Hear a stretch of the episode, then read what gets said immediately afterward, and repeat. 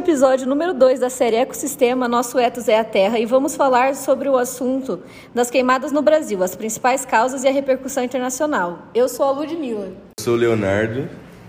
Eu sou a Eduarda. Eu sou a Bianca. E eu sou a Elis.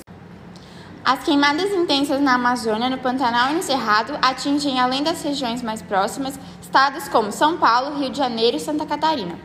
Nas rurais, as queimadas são causadas para retirar a cobertura vegetal para o cultivo agrícola, para a realização da colheita da cana-de-açúcar e também para a renovação da vegetação nativa, já que ela pode ser benéfica em casos como o cerrado. Já nas cidades, elas são causadas pelo ateamento de fogo no lixo urbano, queda de balões, acidentes e vandalismo. O futuro presidente dos Estados Unidos, Biden, ameaçou o Brasil com sanções econômicas por conta do desmatamento de suas queimadas. Ele disse: parem de destruir a floresta. Se vocês não pararem, irão enfrentar consequências econômicas significativas. Ele também disse que poderia contribuir com até 20 bilhões de dólares no combate às queimadas. As terras indígenas concentram quase um terço do território onde a floresta ainda sobrevive e 23% da área da Amazônia. Do outro lado, respondem por apenas 7% do que queimou em 2019. Em 2018, o Comitê dos Direitos Econômicos, Sociais e Culturais da ONU emitiu uma declaração sobre mudanças climáticas, aconselhando o Brasil que o fracasso em prevenir danos previsíveis causados pelas mudanças climáticas ou em mobilizar o máximo de recursos disponíveis como um esforço para fazê-lo, pode constituir uma violação da obrigação de respeitar, proteger e realizar todos os direitos humanos para todos. O governo brasileiro declarou a não entrada em vigor do acordo Mercosul-União Europeia, passaria mensagem negativa e estabeleceria claro desincentivo aos esforços do país para fortalecer ainda mais sua legislação ambiental. A não aprovação do acordo teria, ademais, implicações sociais e econômicas negativas que poderiam agravar ainda mais os problemas ambientais da região. Os ministérios não explicam quais problemas ambientais seriam agravados ou como seriam agravados, e nem porque a não ratificação do acordo iria agravar a situação. O governo brasileiro diz que os termos do acordo entre Mercosul e União Europeia reconhecem a relação entre o desenvolvimento social e econômico e a proteção do meio ambiente ao prever que a liberalização comercial poderá dar contribuição positiva para o desenvolvimento sustentável nos países do Mercosul nas dimensões ambientais, econômica e social. Críticas de chefes de Estado e de ONGs internacionais, boicotes de grandes marcas, manifestações de rua no Brasil e até protestos de celebridades como o do ator americano Leonardo DiCaprio, nada disso foi tão eficaz para abalar a postura do governo Jair Bolsonaro frente às queimadas na Amazônia, quanto a pressão sofrida por Paulo Guedes no Fórum Econômico Mundial. Nos termos do Acordo de Paris sobre Mudança do Clima, o Brasil se comprometeu em acabar com o desmatamento legal até 2030. Sob sua própria política nacional sobre mudanças do clima, o Brasil se comprometeu a reduzir o desmatamento na Amazônia para menos de 3.925 km por ano até 2020. No entanto, até julho deste ano, já foram desmatados 4.700 km. Estamos aqui com a nossa professora de Geografia, Aline Gomes, formada na Unesp, e ela vai responder algumas perguntas para a gente sobre o tema das queimadas. Como professora de Geografia, qual a sua opinião sobre as queimadas excessivas no território brasileiro? Oi, Lud. Primeiro, muito obrigada pelo convite. Muito bom falar com vocês, um tema que a gente sempre discute em sala. E, e falar para, enfim, para outras pessoas a, a partir da, do, do podcast, que é uma coisa que eu gosto bastante. Com relação à sua primeira pergunta, eu vejo essas queimadas com bastante preocupação, né? Nesse ano a gente, em outubro, né, dados de outubro já mostram que a gente já ultrapassou o número de focos de incêndio de todo o ano passado. Quer dizer, a gente, evidentemente, a gente tem um cenário de queimadas excessivas. É importante lembrar, claro, para não cair também em fake news, que há queimadas naturais no território brasileiro. Cerrado, por exemplo, há queimadas naturais, e são importantes para a reposição, né, renovação da vegetação.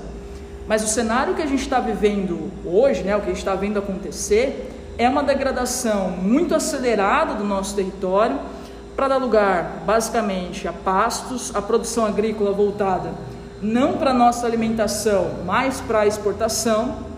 E a grande questão é, aqui no nosso país são as queimadas, que para além de emitirem gases de efeito estufa, acho que ninguém está muito afim de gases de efeito estufa, aquecimento global, etc., eles destroem parte da nossa vegetação também, que tem um patrimônio biogenético imenso, que poderia render muito recurso financeiro ao país, e além disso, tiram essa bomba né, que a gente tem de, de água para a atmosfera, que gera as chuvas para a própria produção agrícola.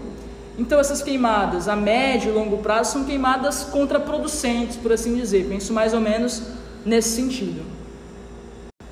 Você acha que teriam atitudes que reverteriam a situação brasileira? Se sim, quais? Sabe, é, é, é, difícil a gente dizer em atitudes que a gente poderia tomar, porque a gente tem o Ministério do Meio Ambiente que atua num desmonte de políticas ambientais brasileiras, mas se a população brasileira efetivamente acha que isso é um problema, né, se ela realmente acha, porque de certa forma eu acredito que a população é, liga muito pouco para a questão ambiental, liga em poucos momentos, mas se a população realmente acha que a questão ambiental é urgente, a população deve se organizar, cobrar políticas é, é, ambientais mais efetivas. E essa organização hoje no Brasil, infelizmente, ela é feita ou por grandes corporações estrangeiras, né, ONGs estrangeiras, ou por grupos muito pequenos no nosso país. A gente não tem uma organização é, é, social, um movimento social forte com relação ao meio ambiente, como a gente tem com relação ao campo, como a gente tem com relação, é, por exemplo, à habitação. Né? Então, a sociedade brasileira, se ela acredita que isso é um problema urgente, eu acredito pessoalmente, ela precisa se organizar em, em prol de medidas mais é, eficientes, principalmente cobrando o Ministério do Meio Ambiente no momento atual. Assim.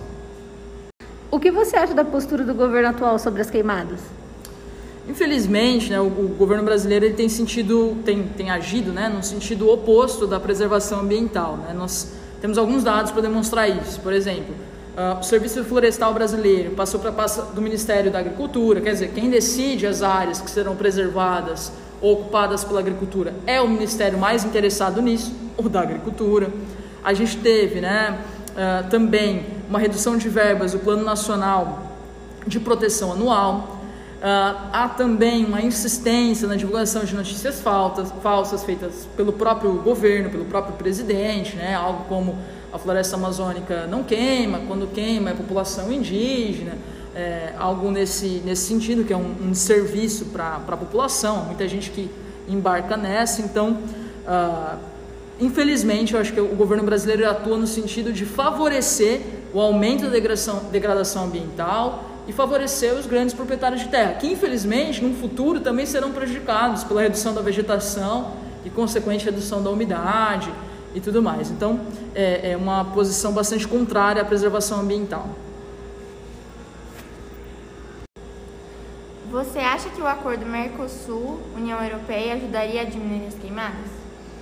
Sabe, Elise, eu, eu penso que o acordo uh, União Europeia-Mercosul, ele a cada dia ele parece estar mais distante da gente por conta da política ambiental brasileira justamente, né? Bélgica, Países Baixos, França já se colocaram como opositores é, desse acordo diante do cenário de queimadas, de desmatamento, né? Claro, a França tem alguns outros interesses na própria produção, mas de qualquer forma a política ambiental brasileira foi a grande justificativa para que esse acordo não saísse uh, nesse ano, por exemplo, né?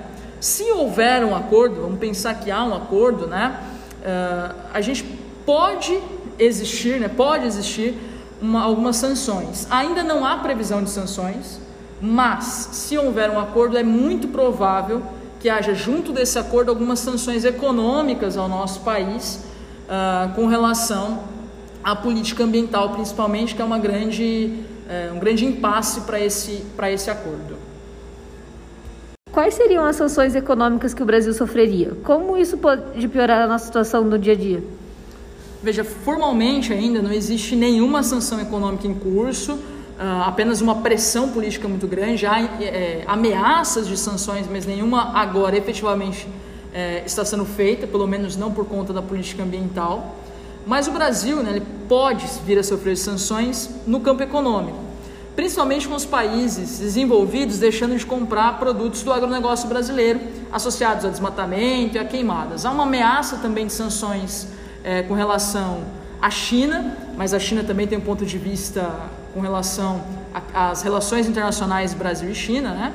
mas basicamente pode existir uma diminuição do nosso agronegócio que corresponde a uma parte muito considerável das nossas exportações. Então, se essas sanções elas forem colocadas efetivamente em prática, elas podem aprofundar a nossa crise econômica e podem, num segundo momento, aumentar ainda mais o nosso número já muito, muito grande, já desesperador de desempregados. Né? Então, uma situação com, de bastante preocupação para o país como um todo, né? na prática, no dia a dia. Assim.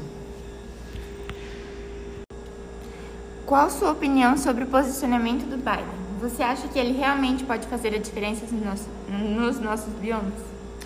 Veja, o, o Biden e a Kamala, né, eles mostraram uma, uma campanha política com um plano para o meio ambiente bastante robusto, né, com a reentrada, a possibilidade, na verdade, da reentrada no Acordo de Paris, né, algumas pressões, já foi dito algo sobre a floresta amazônica, por exemplo, então é provável que haja uma pressão política e que, se em algum grau envolver acordos econômicos, pode até fazer abalar né, o Ministério do Meio Ambiente e uma mudança de curso. Às vezes, né, isso é uma possibilidade que alguns analistas já demonstram, até mesmo com a substituição do atual ministro do Meio Ambiente. Mas eu não consigo, né, não posso trabalhar com futurologia, o que eu posso esperar é que o governo Biden, enfim, é, nos primeiros meses de governo, indique né, com mais clareza se essa pressão vai se concretizar e também como que o governo brasileiro, enfim, é, vai reagir diante dela. Né? Muito obrigada, Aline, foi muito esclarecedor. Não, gente, eu que, que eu quero agradecer pela oportunidade né, de, de falar com vocês e, enfim, com outras pessoas também a partir do, do podcast e do trabalho que vocês estão desenvolvendo. É, esse foi nosso podcast. Esperamos ter ajudado vocês a entender a situação do nosso país.